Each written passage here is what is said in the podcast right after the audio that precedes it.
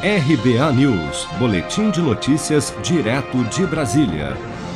Desde o início da pandemia, a indústria brasileira está enfrentando dificuldades para obter insumos e matérias-primas nacionais e internacionais, e isso tem impactado a oferta de produtos no mercado nacional.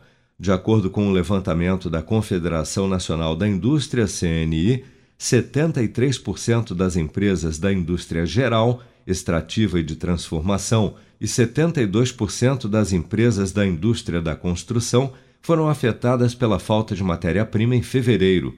Segundo a pesquisa da CNI, só em fevereiro, 45% das indústrias relataram dificuldades em atender os pedidos. O percentual é menor que os 54% observados em novembro do ano passado, mas próximo dos 44% observados em outubro. Na indústria da construção, 30% das empresas relatam dificuldades em atender a demanda, percentual similar aos 31% observados em novembro e maior que os 19% observados em outubro de 2020. Ainda de acordo com o levantamento, 65% das empresas da indústria em geral que utilizam insumos importados estão com dificuldades para consegui-los, mesmo pagando mais caro. No setor de construção, esse percentual já é de 79%. O economista Fernando Uric explica que as medidas de restrição impostas em razão da pandemia provocaram efeitos na cadeia de produção que ainda serão sentidos por muitos meses. O que aconteceu antes da pandemia lá? Primeiro, o câmbio. Sim, o câmbio impacta diretamente aquelas commodities e os preços de materiais importados, e o repasse é quase automático.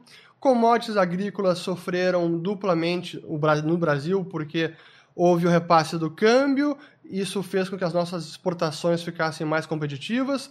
Então, a nossa oferta doméstica foi exportada, diminuiu a oferta dos bens no Brasil e acabou contribuindo para uma elevação de várias commodities em território nacional.